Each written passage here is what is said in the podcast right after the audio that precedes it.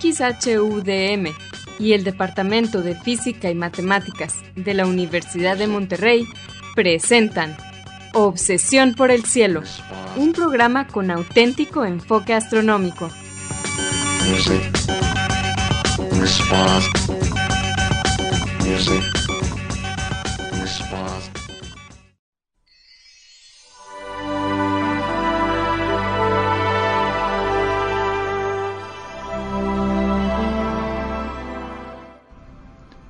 Muy buenas tardes, sean todos bienvenidos a Obsesión por el Cielo, el único programa con enfoque astronómico y de exploración espacial en la ciudad de Monterrey, en la República Mexicana.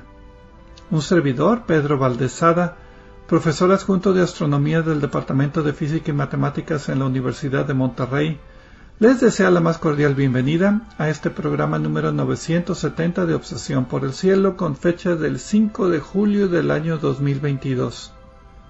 En este programa comentamos y ponemos en perspectiva algunas de las noticias que se relacionan con el estudio del universo y con la exploración del espacio que se dieron a conocer en estos últimos días. Y para ayudarme con esto quiero darle la bienvenida a mi coanfitrión Edgar Armada. Muy buenas tardes. Hola Pedro, muy buenas tardes y buenas tardes a todos nuestros amigos, ustedes que nos hacen el favor de acompañarnos nuevamente en este un programa más de Obsesión por el Cielo que esperamos que sea ameno e interesante para todos ustedes. Un saludo a nuestros operadores en Radio UDEM, eh, Vicente Magallanes y Asgard Banda, que se aseguran que la transmisión de este programa salga perfectamente a través del 90.5 de FM, Radio UDEM, como todos los martes, eh, de 7 a 8 pm en la ciudad de Monterrey y su área metropolitana. Les recordamos que se pueden comunicar con nosotros a través de nuestro correo electrónico obsesión por obsesión por el cielo en minúsculas sin acentos ni espacios. También nos pueden dejar preguntas, comentarios o sugerencias en nuestra página de Facebook de Obsesión por el Cielo o en nuestra cuenta de Twitter de arroba por el cielo. Si quieren escuchar programas anteriores lo pueden hacer visitando nuestra página de internet obsesiónporelcielo.net donde encontrarán las ligas de cada programa que se almacena en formato de podcast y que se distribuye gratuitamente a través de nuestro sitio de hospedaje de podcasts de Podbean. También en obsesiónporelcielo.net van a encontrar cuatro audios que los titulamos Un paseo por el cielo. Este fue ya un viejo proyecto auspiciado por la Unión Astronómica Internacional y consiste de una serie de audios en español que describen las constelaciones, su mitología y los objetos de interés que encontramos dentro de ellas. La idea es que los escuchen mientras observan las constelaciones en la noche. Son cuatro, uno para cada estación del año, no se lo pierdan. Bien, Edgar, ¿cuáles fueron las noticias astronómicas de esta semana? Antes de decirte eso, Pedro, de eh, los audios de, eh, de Loni, de los que acabas de mencionar, quiero mencionar que son viejitos, pero no pierden actualidad. Bueno, en algunos millones de años sí la configuración del cielo y las constelaciones ya será diferente, pero por ahorita no importa que sean viejitos, valen mucho la pena y los recomiendo mucho. Ahora sí, Pedro, esta semana vamos a platicar de un nuevo modelo de el extraño fenómeno de los destellos de rayos gamma que parece que puede explicar algunas de las cosas raras que se habían observado y que no se sabía qué origen podían tener. En la segunda parte del programa vamos a hablar de la estrella Bella Canis Majoris, que es posiblemente la estrella más grande de la galaxia, que ha sido observada con ALMA y eh, de un vaya de estas observaciones que se reportan en la eh, reunión de la Asociación Americana de Astronomía eh, preliminarmente y que son interesantes por varios motivos. Ahorita vamos a entrar en detalle. Pero primero, Pedro, creo que vamos a empezar con los premios Constelación y Movimiento Retrógrado. Ahora sí, puntualito, inicio de mes, con la mejor y la peor noticia astronómica del mes pasado. ¿Te parece? Pero antes vamos a tener la sección habitual de Explorando las Estrellas con Loni Pacheco.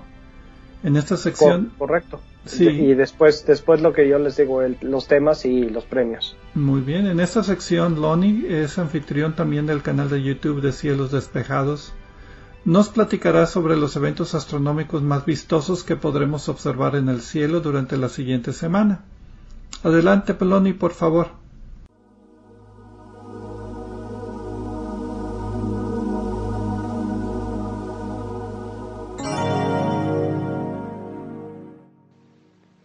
Hola amigos, soy Pablo Loni Pacheco, instructor de astronomía en el Observatorio de las Termas de San Joaquín, donde me encuentran todos los fines de semana. También soy conductor del canal de YouTube Cielos Despejados, tu canal de ciencia y astronomía en español. Bienvenidos a este espacio dedicado a los eventos celestes venideros. Esto es del 5 al 12 de julio de 2022. Los horarios estarán dados en tiempo del centro, que es válido para Monterrey, Guadalajara y Ciudad de México. Solo los que tengan un horizonte perfectamente despejado hacia el oriente podrán alcanzar el reto de contemplar los cinco planetas más brillantes del sistema solar. Y es que Mercurio se nos va. Estos planetas se pueden ver a simple vista. Y para quienes tengan el privilegio de tener a la mano unos binoculares o telescopio, podríamos sumar hasta siete planetas en total. Del horizonte hacia arriba los veremos en el mismo orden que se encuentran en nuestro sistema planetario. Mercurio, Venus, Marte, Júpiter y Saturno. Unos binoculares mostrarán a Urano como una estrellita entre Venus y Marte, y Neptuno más tenue y difícil entre Júpiter y Saturno. Urano y Neptuno miden aproximadamente cuatro veces el tamaño de la Tierra, pero están tan lejos que parecen estrellitas de color azul pálido. Un mapa será esencial para poder encontrarlos. En cualquier telescopio, con el ocular de mayor potencia, veremos que Mercurio, Venus y Marte exhibirán fases como lo hace la Luna, a Júpiter y Saturno los veremos rodeados de lunas y cruzados por franjas oscuras que se llaman cinturones. Saturno, por su parte, es inconfundible por sus sorprendentes anillos. Ya que la turbulencia atmosférica es común cerca del horizonte, será mejor esperar a que Venus y Mercurio tomen más altura para distinguir mejor sus fases, esto es, esperar hasta poco antes de amanecer. Los siete planetas estarán ya por encima del horizonte este desde las 6 de la mañana, pero recomiendo empezar a cazarlos, sobre todo los más tenues, desde las 5 y media de la mañana. Esta misma semana, la luna será visible cruzando el cielo temprano en la noche, recorriendo las constelaciones Leo, Virgo, Libra, Scorpius, Ophiuchus y Sagitarius. El miércoles 6 y jueves 7 de julio, la luna acompañará a la estrella Spica en la constelación de Virgo. El viernes 8 la veremos aparentemente cercana de Genubi, una de las tenazas del escorpión celeste, pero que ahora se cuenta entre las estrellas de Libra. Y la noche del domingo 10 de julio, la luna desfilará al lado de la estrella Antares, la gigante roja que marca el corazón del escorpión celeste. En tiempo universal, la conjunción de la luna con Antares acontecerá el 10 de julio a las 23.50 horas, con una separación angular aparente de 3 grados. El miércoles 6 de julio, a las 9.14 de la noche, veremos que la luna estará iluminada exactamente por la mitad. Será cuarto creciente y nos exhibirá numerosos mares que, con mucha imaginación, dibujarán a una liebre de perfil saltando. Curiosamente, en varias culturas imaginaron a esa liebre o conejo, no solo por los contornos oscuros de los mares, sino que el ciclo de las lunaciones es parecido al ciclo femenino, y la liebre es un símbolo de fertilidad. Otros imaginaron ver en la luna a un escarabajo, un sapo o la cara de un hombre. En tiempo universal, la fase de cuarto creciente de la luna acontecerá el 7 de julio a las 2.14 horas. Si observan algún meteoro alrededor de la madrugada del viernes 8 de julio, es posible que se trate del primer pico de la lluvia de meteoros capricornidas. Esta lluvia es poco conocida pues a lo mucho ofrece típicamente una frecuencia aproximada de 5 meteoros por hora. Y una curiosidad es que presenta tres picos de actividad. El segundo será el 15 de julio y el tercero el 26. En el noreste de México, el radiante se estará asomando desde que anochece la, noche previa, es decir, el jueves 7, y permanecerá arriba hasta el amanecer. La actividad de las Capricornidas se extiende entre el 3 de julio y el 15 de agosto. La noche del 10 de junio, julio y madrugada del 11, veremos a la luna acompañando al corazón del escorpión celeste, la estrella Antares. Ya les comentaba, en tiempo universal, la conjunción de la luna con la estrella más brillante del escorpión acontecerá el 10 de julio a las 23.50 horas con una separación angular aparente de 3 grados. Mi fanpage en Facebook es Diagonal Divulgador de Astronomía, seguido y sin espacios. Les recomiendo también darse una vuelta por la página de la Sociedad Astronómica de Monterrey. Los espero la próxima semana en Explorando las Estrellas con Loni Pacheco. Yo como siempre agradezco su amable atención y les deseo cielos despejados.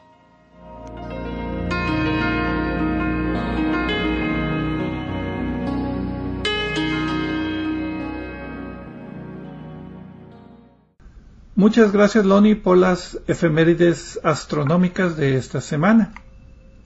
Y bien, comenzamos el programa, como decía Edgar en la introducción, con los premios de obsesión por el cielo.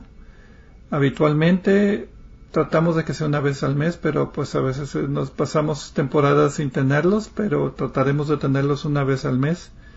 Eh, otorgamos premios, entre comillas, así estoy haciendo comillas en el aire, a las noticias más relevantes de la astronomía y menos relevantes de la astronomía.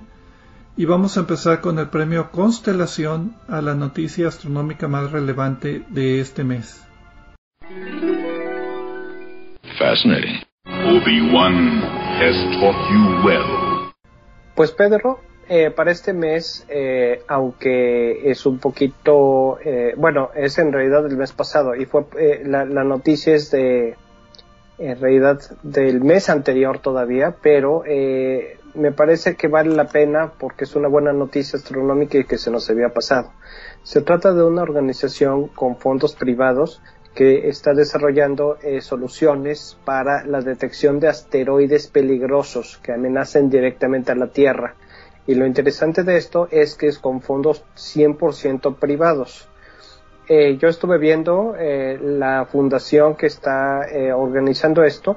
Principalmente son gente retirada de retirada o activa de las industrias del del software y de la exploración espacial, astronautas retirados eh, algunos conocidos, otros eh, conocidos por reputación y la mayoría eh, gente que sé que está allí pero no, no la conozco personalmente, ¿no? Lo que tiene es que este grupo ha desarrollado un nuevo algoritmo que junta las observaciones de un montón de instrumentos y con ese algoritmo, con observaciones, por ejemplo, que se con un telescopio en un país y en cierta longitud de onda, lo puede correlacionar con otra observación hecha con otro telescopio, por ejemplo en infrarrojo, y otro telescopio que observó invisible, junto con observaciones hechas en otro lado con ondas de radio, y de esta manera aprovecha muchas de las observaciones que existen sin necesidad de tener un sistema dedicado específicamente a detectar eh, asteroides peligrosos. Este, este algoritmo que ellos tienen, que ya lleva varios descubrimientos, junta todas las observaciones y eh, identifica las que corresponden a un mismo objeto. Y lo bueno es que con más observaciones se puede ya empezar a ver si es una órbita peligrosa para nosotros. Un premio a la, eh, la Fundación B612 y pues a este proyecto que tienen, ¿no? Muy bien, les mandaremos un cheque de contribución aparte de Obsesión por el Cielo. Eh, pues eh, sí, podemos mandarle con... Aceptan donativos, eso sí. Cero dólares con cero centavos. Bueno, si lo tomamos con nuestras ganancias del programa, sí tendrá que ser eso. Muy bien, ese fue el premio uh, Constelación. Y ahora el premio Movimiento Retrógrado a la noticia astronómica menos relevante del mes. Illogical. Don't make me destroy you. Y pues bien, este mes el premio Movimiento Retrógrado se lo otorgamos a los miembros de la misión Psique, de, hablando de asteroides, esta es una misión que tiene como objetivo el asteroide Psique, que es un asteroide metálico, eh, pues muy interesante para su estudio y que estaba programada para despegar o lanzarse de la Tierra en este mes, bueno, el próximo mes. Creo que la ventana de lanzamiento era de em, agosto primero a octubre 11, pero pues tuvieron que postergarlo por problemas de compatibilidad de software. Al parecer ya la nave está completa y estaban en pruebas cuando encontraron algunos problemas de comunicación entre los instrumentos del software Ya los corrigieron, pero no tienen tiempo para hacer otra inspección completa de todo, pues, todo, el software básicamente. Creo que el hardware ya está bien. Entonces tienen que postergar la misión para ser lanzada el próximo año. Ya no podrá llegar en el 2026 como estaba programado. Ahora al parecer va a llegar en el 2029 o 2030. Pero como dijeron los eh, administradores, más vale ser precavidos y que todo funcione bien que lanzarlo con dudas. Así es de que, pues bueno, como sea, con este pequeño retraso, la misión sí que pues tiene el, el premio movimiento retrógrado, literalmente porque tienen que mover hacia atrás su fecha de lanzamiento y nos dejan con las ganas de, ver las fotografías del asteroide Psyche rápidamente. Bueno, pero por lo menos es por un buen motivo, ¿no? Eh, lo que estaba leyendo por allí, porque yo también vi esa noticia, es que ellos dicen que no conocen nada que esté mal, pero no han probado que realmente así sea. Entonces, pues creo que es razonable que no se arriesguen, no arriesguen la misión nada más por sacar la prisa. El problema sí es que las órbitas no colaboran y pues, el combustible y el diseño de la misión es para que se lance en una cierta época cuando el asteroide esté cercano, que sea fácil alcanzarlo y eso pues sí es un problema, ¿no? Pero pues no, no los culpo, ¿no? Si tienen eso creo que es la decisión correcta. Pues sí, y a propósito, esta noticia no te di el crédito, tú la encontraste, yo no la encontré, tú me la dijiste. Bueno, pero yo no fui el responsable del software, así que los del crédito son otros. Ok. Bueno, y entonces pues pasamos ya a los temas del programa. Entonces el primer tema, como decíamos, es acerca de destellos de rayos gamma. En particular, el título de la publicación es Hoyo negro a fotosfera simulaciones 3D, GRMHD, GR es de relatividad general, MHD es magnetrohidrodinámica, entonces son simulaciones de computadora. De estrellas que se colapsan revelan jets de composición híbrida, sea, la, y también tambaleantes. Eh, salió el 29 de junio en Astrophysical Journal Letters, está libre de acceso. Y los autores son Ore Gottlieb, Matthew Liska, Alexander Chekovskoy y otros cuatro coautores de la Universidad del Noroeste en Estados Unidos, Universidad de Harvard, Tel Aviv, Purdue, Universidad de Ámsterdam, etc. Y básicamente lo que los autores hacen así en gran resumen es una presentan una simulación de tres dimensiones muy completa, como decíamos, con relatividad general y magnetrohidrodinámica del colapso de una estrella masiva en un hoyo negro. Entonces, eh, cuando esto sucede se forman jets bipolares y también estos incitan lo que llamamos nosotros destellos de rayos gamma, y pues es la simulación más completa a la fecha y por eso vale la pena platicar acerca de ella. Pues sí, Pedro, porque otras simulaciones que se habían hecho antes de, estos fenómenos, eh, para ahorrar en tiempo de computadora, lo que hacían era que no modelaban el comportamiento de algunas cosas que se pensaba que estaban bien entendidas de modo teórico.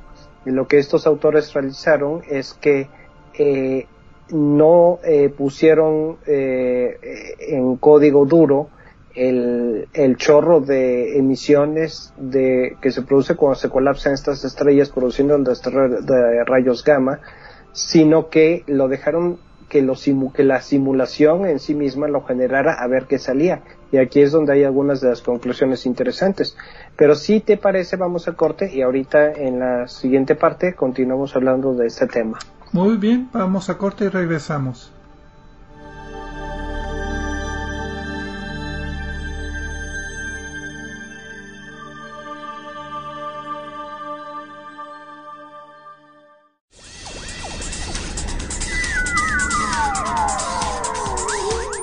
Sigue explorando el cielo con nosotros. En un momento continuamos.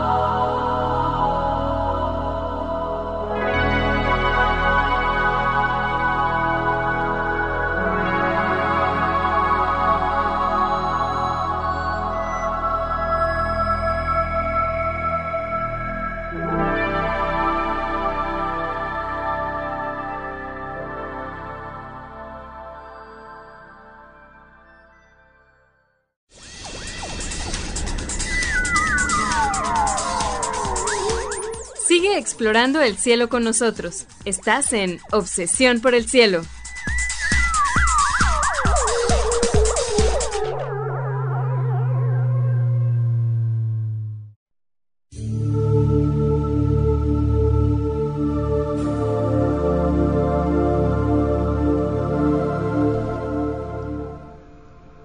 Regresamos a Obsesión por el Cielo con las noticias astronómicas de la semana. Un servidor Pedro Valdés y Edgar Armada platicando acerca de estas estrellas que se colapsan y que inducen un destello de rayos gamma que se detecta desde la Tierra. Em, esto lo presentamos en la parte anterior del programa, al igual que los premios Constelación y Movimiento Retrógrado de Obsesión por el Cielo y las efemérides astronómicas de Loni Pacheco. Y pues bien, como decíamos, esta es una simulación de tres dimensiones. Tiene que ver con la evolución de las estrellas más masivas. Eh, tenemos un programa de obsesión por el cielo, el 433, el 29 de noviembre de 2011, en el cual hablamos acerca de cuáles son las estrellas más masivas y cuáles son las propiedades y cómo evolucionan las estrellas en general. Tenemos el programa 396 y 399, uy, desde el 2011, hace más de 10 años, pero sigue vigente el tema acerca de la evolución de las estrellas. Eh, porque seguimos, eh, ah, evolución de las estrellas. Pensé que iba a seguir vigente porque seguimos sin saber qué pasa exactamente con los destellos de rayos gamma. Bueno, ya que dices eso, tenemos un programa, el 577 del 2014, que habla acerca de destellos de rayos gamma, pero no garantizamos que esa información sea la que tenemos ahorita.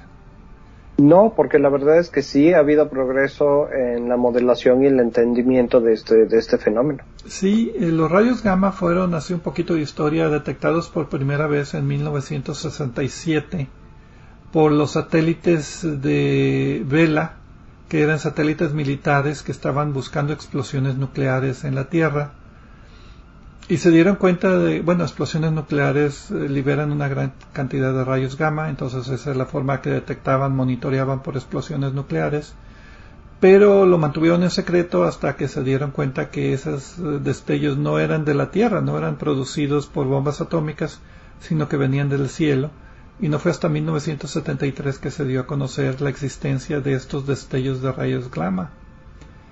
Ahora, se piensa ahora que son eh, explosiones extragalácticas las que producen rayos gamma. Una supernova o fusión de estrellas de neutrones, de dos estrellas de neutrones, pueden producir este fenómeno que se llaman destellos de rayos gamma, que ahorita lo vamos a, describir un poquito más. Pero estas explosiones eh, tienen, duran desde unos cuantos segundos hasta unos cuantos minutos. Y lo interesante es que tienen parpadeos, o sea, no es una explosión así que sube el brillo y baja el brillo, sino que tiene fluctuaciones durante todo el proceso. Entonces eso fue difícil de explicar y el modelo que ahorita vamos a platicar, pues explica de parte eso. Si quieren conocer acerca de supernovas, también tenemos el programa 526 del 2013 y el 719 en el 2017 acerca de, supernovas. Eh, estas estrellas se colapsan en hoyos negros y tenemos muchos programas de hoyos negros, el 380, el 525, el 740 y el 864. Todos son de hoyos negros, si quieren saber un poquito más de estos temas, para pues tener un poquito más de contexto acerca de cuál es la importancia de estos modelos.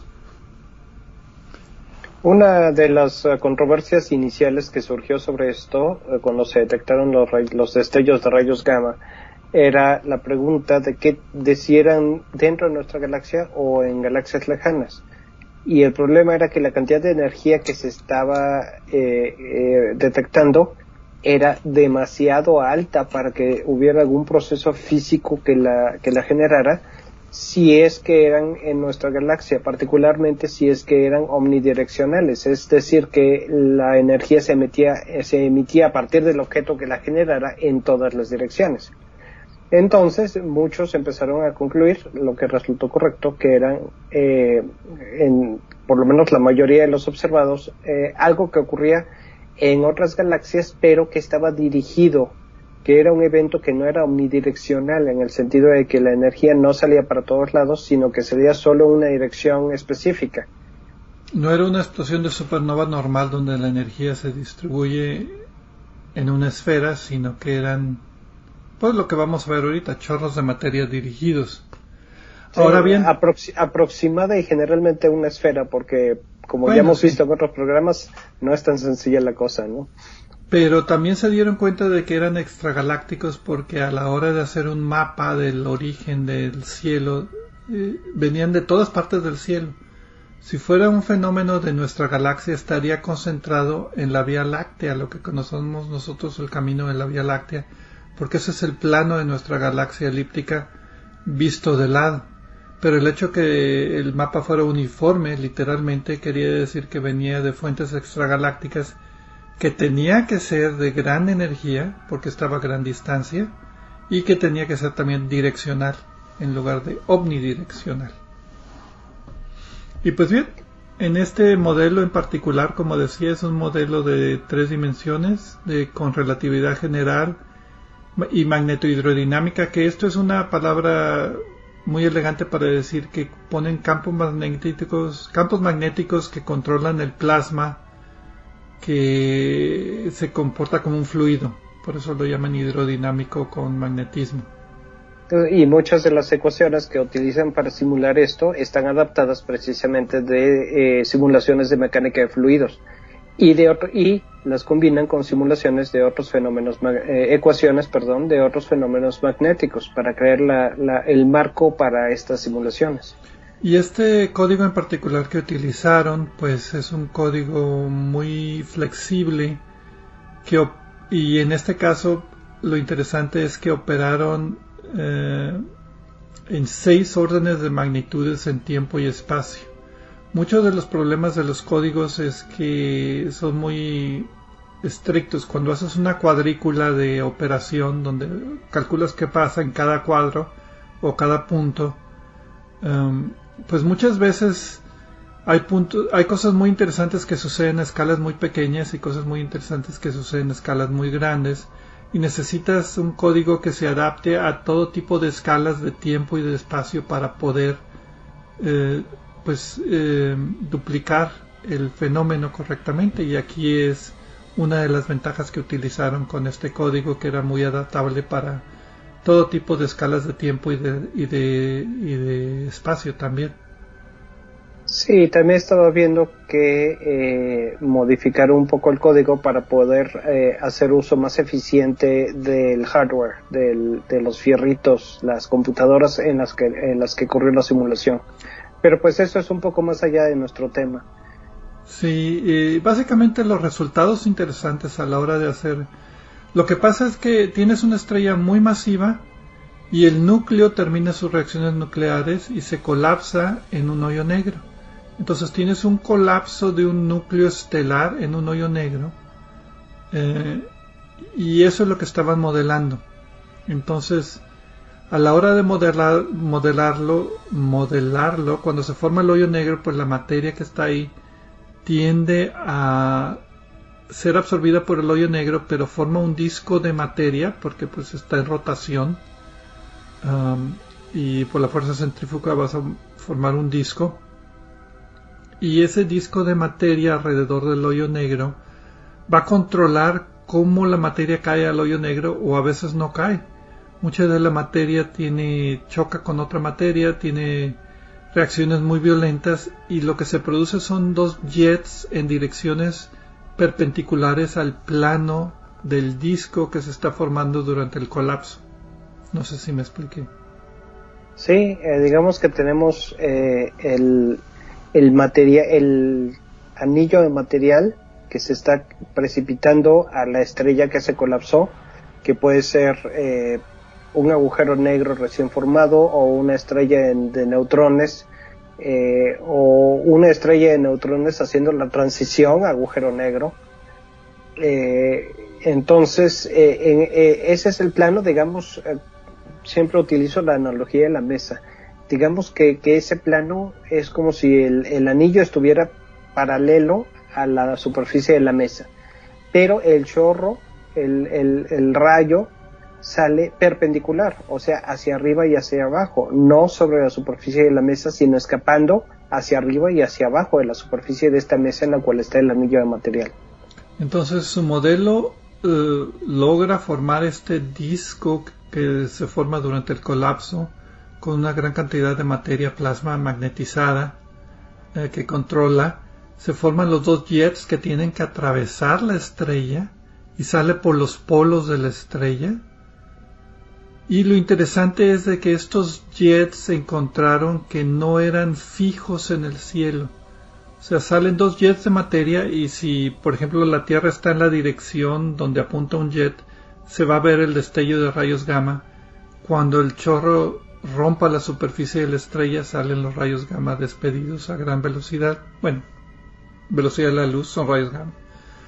Um, pero se pensaba... No, no les queda mucha elección. Sí, ¿verdad? Pero se pensaba que eran dos jets bipolares en una dirección fija, pero no. Al parecer, los modelos también encuentran cierta inestabilidad del disco que se empieza a tambalear y eso hace que los jets apunten en diferentes direcciones momentáneamente. Entonces hagan de cuenta como un trompo que, que, cuando está rotando rápidamente pues está fijo y perpendicular, pero cuando empieza a, rotar un poquito más lento pues empieza a apuntar en otras direcciones. Bueno, entonces aquí está el chorro que, encontré que era un ángulo de jet de 6 grados, pero se tambalea 12 grados más. Y lo importante para mí de este artículo es que ese movimiento que sale naturalmente del colapso del jet en el modelo, pues se observa en la naturaleza como variaciones en la cantidad de rayos gamma que llegan a la Tierra, porque pues el chorro ya no está apuntando directamente a la Tierra, sino que se está tambaleando. Y a veces apunta y a veces no apunta directamente, entonces la intensidad de los rayos gamma aumenta y disminuye, que era algo que se había observado pero no se había podido explicar. Exacto, eso es a lo que me refería. Hace rato con, eh, bueno, al inicio del programa cuando decíamos los temas que íbamos a discutir hoy, eh, con relación a lo que se explica que o se observa y que no sabíamos por qué ocurría. Ese es un descubrimiento nuevo. Eh, otra observación es que este, eh, el, el, objeto que emite estos rayos se tambalea eh, por la caída de material, según la simulación.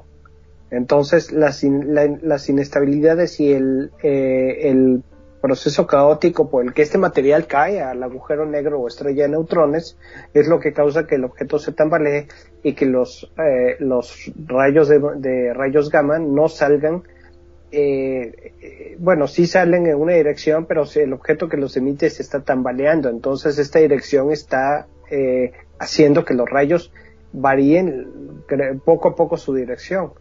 Y de forma más o menos caótica, aunque naturalmente el objeto, por la conservación de momento angular y otros fenómenos, va a tratar de estabilizar esto. Entonces no se puede desviar mucho, se desvía un poquito, pero luego trata de volver a su estado, a su estado base. Eh, y la otra consecuencia aquí es que el hecho de que el rayo de rayos gamma se esté tambaleando y saliendo en una dirección no totalmente estable, significa que es más fácil para nosotros el observar un destello de rayos gamma. Porque no es lo mismo, por ejemplo, si tengo un rayo láser y lo apunto a un lugar fijo, no sé si hay alguien allá que lo vaya a recibir, pero si lo estoy moviendo un poco, es más fácil que de repente alguien vea un destello del rayo, del rayo láser que tengo que estoy apuntando. Y no le apunto un láser a nadie, pero lo estoy usando como un ejemplo eh, eh, porque es una, una cosa muy direccional, ¿no? Y la consecuencia importante de esto es que entonces estamos observando, tenemos más probabilidad de observar un destello de rayos gamma. Y como tenemos una probabilidad más alta, eso quiere decir que, que ocurren realmente con base a las observaciones que realmente logramos tener, ocurre este fenómeno con menos frecuencia de lo que se pensaba. Sí. No sé si me doy a entender. Sí, normalmente se pensaba que 1% de estas explosiones se detectaba como destello de rayos gamma en la Tierra, porque el jet apuntaba hacia nosotros, pero si el jet tambaleas un poquito, cubre un área mayor, y ahora es 10%, se estima que 10% de los destellos de rayos gamma son detectados en la Tierra, lo que indica que, pues, son, como tú decías, son menos frecuentes.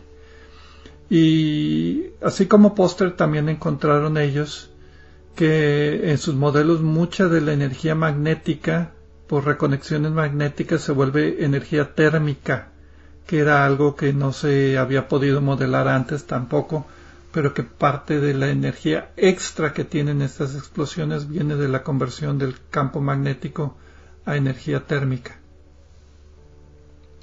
Pues sí, creo que esas son las principales tres conclusiones de este de esta interesante simulación y como he dicho varias veces, las simulaciones sirven para descubrir nuevos fenómenos potenciales. Ahora hay que realizar observaciones que nos permitan confirmar eh, que, es, que esto realmente es lo que está ocurriendo. Pero por lo menos ya sabemos eh, qué es lo que busca, qué es lo que debemos de buscar, ¿no? Muy bien. Bueno, pues vamos a una pequeña pausa y regresamos entonces con la otra noticia de Obsesión por el Cielo que era acerca de la estrella B, VY Canis Mayores. Regresamos.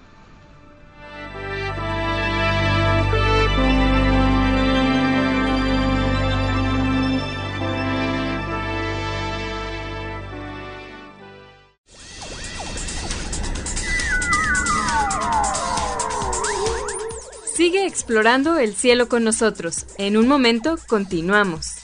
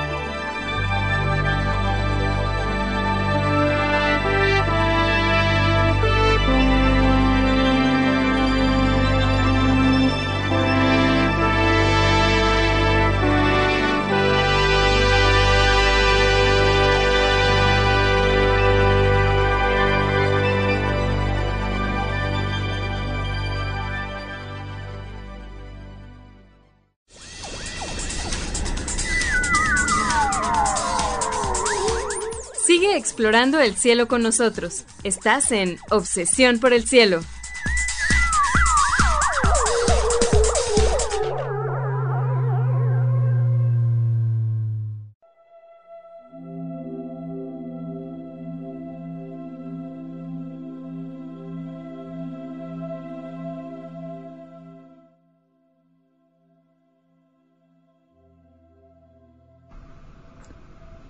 Regresamos a Obsesión por el Cielo con las noticias astronómicas de esta semana.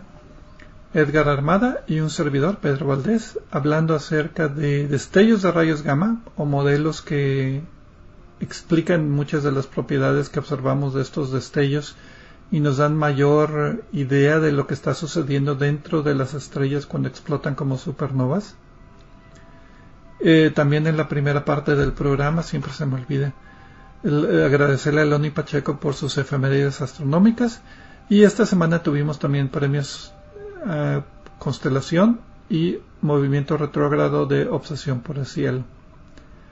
Y pues bien, la segunda noticia de esta semana es acerca de un estudio que se hizo de la estrella BY Canis Mayores. Esta es una de las estrellas, si no tal vez la estrella más grande en tamaño que está que existe en nuestra galaxia. Hay unas más grandes en otras galaxias, pero bueno. Y pero no mucho, no mucho. No muchas, sí. El estudio de estas estrellas son estrellas que ya están en las últimas etapas de su existencia. Otra vez les les sugiero que escuchen los programas 396 y 397 de Obsesión por el Cielo acerca de estas estrellas, eh, evolución de las estrellas las gigantes rojas en particular las vimos en el programa 751 de Obsesión por el Cielo en el 2018. Y el título no de la publicación, esta fue una presentación que salió en la reunión número 240 de la Sociedad Americana de Astronomía que acaba de suceder en Pasadena, California. Eh, esta fue una presentación del creo que 14 de junio de este año. Eh, se tituló la presentación Destino de una estrella masiva. Dos puntos. Nuevas imágenes de ALMA y de BY Canis Majoris. Los autores son Ambage Singh, Roberta Humphries, Luxie Sirius, Anita Richards de la Universidad de Arizona y la Universidad de Minnesota. Y este es un grupo que estudia estas estrellas antiguas. Eh, una de las características de estas estrellas gigantes rojas masivas que están en las últimas etapas de su evolución estelar es que las, están, están muy infladas. La parte exterior está muy débilmente eh, atraída hacia el centro de la estrella por gravedad. Entonces cualquier empujoncito hace que se pierda como viento estelar. Entonces estas estrellas tienen mucha pérdida de masa, son muy grandes, vemos la superficie que es relativamente fría. Entonces, mientras que todo en el núcleo pues están pasando las reacciones nucleares interesantes. Se llaman no nada más gigantes rojas, se llaman hipergigantes rojas. Son estrellas que están junto antes de que exploten como supernova. Aunque ahora se está sospechando de que estas estrellas no, no explotan visiblemente como supernovas, sino que simplemente se colapsan en un hoyo negro el interior. Y el exterior nunca se da cuenta. Y se pierde o es absorbido, pero no explota como supernova. No pasa lo que hablamos en la noticia anterior, que son estrellas muy masivas, estas no son tan masivas, pero em, que explotan y, los chorros de materia se forman y rompen la superficie formando destellos de rayos gamma. Estas tienen una muerte un poquito menos escandalosa. Pero lo que sí es un hecho es que en esta etapa y, y en otras también están emitiendo cantidades prodigiosas de energía. Y de materia que es lo que se estudió en este artículo. Los autores presentan observaciones de ALMA. ALMA son ese radiotelescopio de ondas milimétricas que está en el desierto de Atacama. Son 48 antenas que están conectadas. Ya hemos hablado mucho de este instrumento. Es uno de estos instrumentos que recientemente ha contribuido mucho a la astronomía, sobre todo milimétrica e infrarroja lejana. Eh, entonces eh, ellos estudiaron no la estrella sino la distribución de materia alrededor de la estrella. En particular estudiaron muchas moléculas de la nube de gas y de polvo que está alrededor de esta estrella hipergigante BY Canis mayores.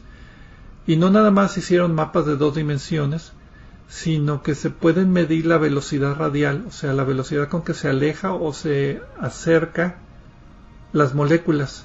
Entonces pueden hacer un mapa de tres dimensiones literalmente de la distribución de la materia y cómo se está expandiendo o alejando.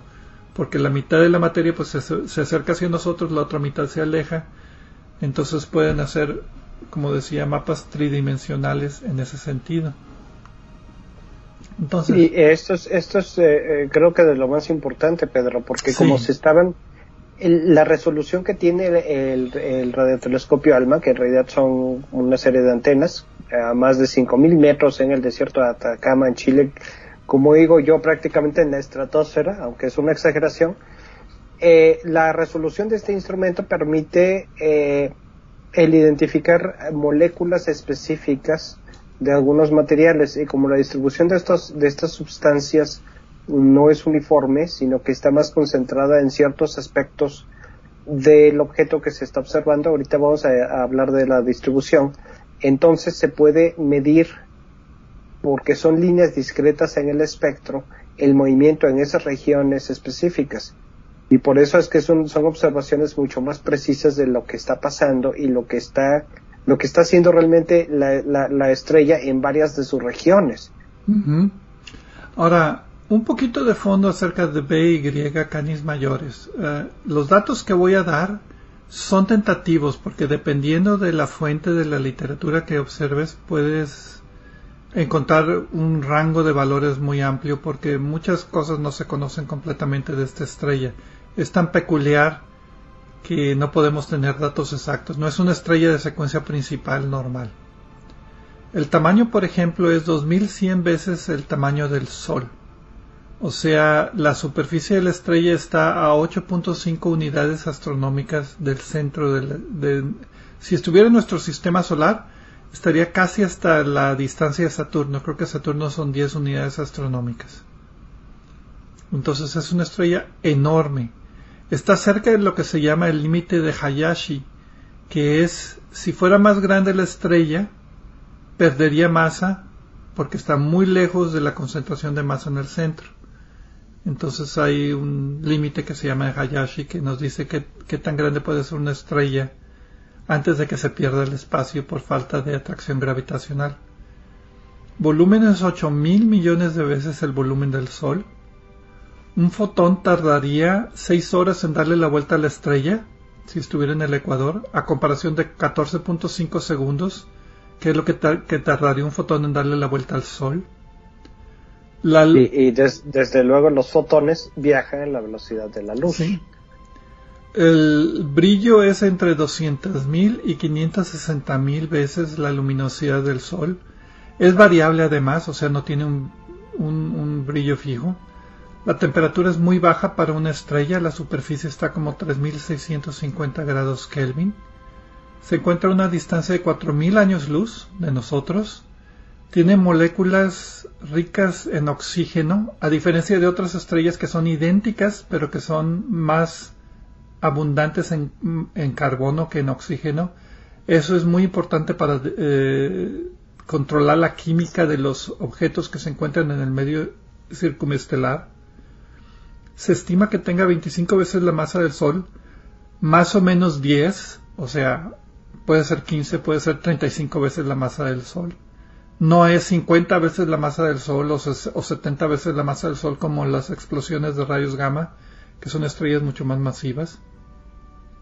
Y además tiene pues esta envoltura circunestelar que puede llegar hasta las 10.000 unidades astronómicas. Y posiblemente tenga un disco de polvo y tiene una gran pérdida de masa debido a lo que decía que pues la superficie está muy lejos, se enfría, se condensa en moléculas que se condensan en polvo y entonces pues todas estas emisiones se pueden encontrar en el ondas milimétricas pero son de la nube alrededor. Eh, el autor de la presentación la compara, que a propósito la presentación la, damos en, eh, voy a poner la liga en, las notas del programa. hay, que decir, hay que recalcar aquí que no han publicado todavía. Eh, nada más está la presentación que hicieron en la, en la reunión. Sí, y la presentación la comparan con la estrella Betelgeuse, que ya hemos hablado de esa estrella aquí en Obsesión por el Cielo pero en esteroides, o sea, mucho más intensa todas las propiedades que tiene Betelgeuse. Corregida y aumentada, como yo digo. Entonces, aquí lo interesante es que dedicaron mucho tiempo del ALMA, del telescopio ALMA, para estudiar esta cascarón circunestelar alrededor de BY Canis Majoris en una cantidad enorme de moléculas dióxido de azufre, dióxido de silicio, cloruro de, sodio, sal normal, aparte de lo normal que se estudia, que es monóxido de carbono, HCN, que ya no me acuerdo cómo se llama. Eh, eh, ácido prúsico, este, no, ese es, ah, ese es aquí en la Tierra, ¿cómo se llama? Eh, oh, cianuro, ácido cianídrico. Ah, óxido de aluminio, hidróxido de aluminio, óxido de vanadio, óxido de fósforo. Óxido de fósforo y HCN son importantes como literalmente los primeros bloquecitos para construcción de moléculas orgánicas complejas. Eh, como pueden ver son muchas moléculas de oxígeno a comparación de otras estrellas, como decía, que son ricas en carbono y el carbono dicta la química, son más compuestos de carbono, aquí son más compuestos de oxígeno y son terabytes de datos. Hicieron mapas de distribución y de velocidad, como tú decías, con este telescopio a muy altas resoluciones en ambas cosas. Pues sí, y la cosa aquí con este estudio, lo interesante es que descubren que esta estrella en particular, y sospechan que las estrellas de este tipo en general, están eh, lanzando al espacio, mm, como, como todo mundo sabe, material eh, que están perdiendo. Pero lo interesante es que como observaron las velocidades en partes específicas, con, eh, observando sustancias específicas, eh, detectaron que lo hace de un modo desordenado. No es que la, estrella esté lanzando material en todas las direcciones de una manera uniforme y regular, sino que al parecer lo está haciendo eh, de una manera eh, caótica y de un modo parecido a la forma en la que nuestro Sol hace las pérdidas de las, los, los destellos de masa coronal cuando lanza las fulguraciones estas que a veces afectan a la Tierra, que son en una dirección, ¿no? y en particular detectaron estructuras eh, que se han formado por estas por la por el caos de estas emisiones de materia como arcos eh, llamaradas fulguraciones eh, polvo enfriándose en ciertas áreas que ha sido emitido anteriormente más que en otras áreas no es una no es una estrella que tenga una superficie lisa y uniforme sino más bien un objeto que está lanzando por todos lados material eh, que, y, de modo regular, ¿no? Sí, ebulliendo de repente burbujas en un lado o en otra dirección. Tampoco lo está haciendo como los destellos de rayos gamma en dos estructuras bipolares. Hay muchas nebulosas planetarias que tienen esta estructura bipolar, presuntamente por la presencia de disco, Aquí parece que el disco si existe es muy leve porque como tú decías, o sea, son en todas direcciones en forma caótica. Y lo que ellos relacionan que va a ser lo más importante, como decíamos, esta fue una presentación, no es el producto final, pero nos da una idea de la historia de la pérdida de masa de esta estrella y cómo se relacionan los diferentes compuestos químicos con estructuras para tratar de entender cuál es el mecanismo de, y eventualmente hacer simulaciones, ¿verdad? De cómo estas estrellas pierden masa. Entonces. Sí, y, y, la cuestión de es cómo acaban su vida. Si se colapsan directo a agujero negro, hay una supernova, se ocurren las dos cosas. Lo que sí es cierto es que se han observado muy pocas supernovas provenientes de estas estrellas, menos de las que de la que se podría pensar si todas terminan como supernovas. Entonces, este estudio y, la información que, obtiene y que sigue obteniendo, pues va a ayudar a entender y a modelar estas estrellas para ver si se confirma la hipótesis, que yo creo que sí, me suena lógico, de que se colapsan directo a agujero negro. Pues ya, ya, ya veremos. La estas estrellas me han interesado mucho desde que hice mi tesis de doctorado, que fue una de estas estrellas, pero de carbono, no de oxígeno. Entonces siempre que hay noticias acerca de estas estrellas viejas, infladas con muchas moléculas y mucho material a su alrededor, pues siempre les pongo un poquito más de atención. Pues bien, muchas gracias a todos. Con esto terminamos este programa de Obsesión por el Cielo.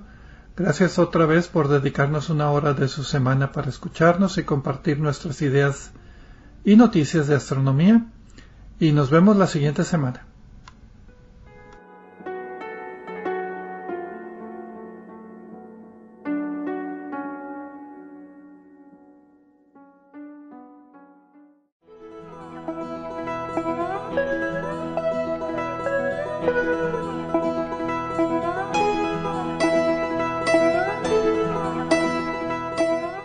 Recordamos que a través de nuestra página en Facebook de Obsesión por el Cielo pueden encontrar vínculos a sitios con más información sobre el programa de cada semana. También pueden sugerir temas, hacernos preguntas de astronomía y encontrar los podcasts de cada programa. Gracias por acompañarnos en una edición más de Obsesión por el Cielo.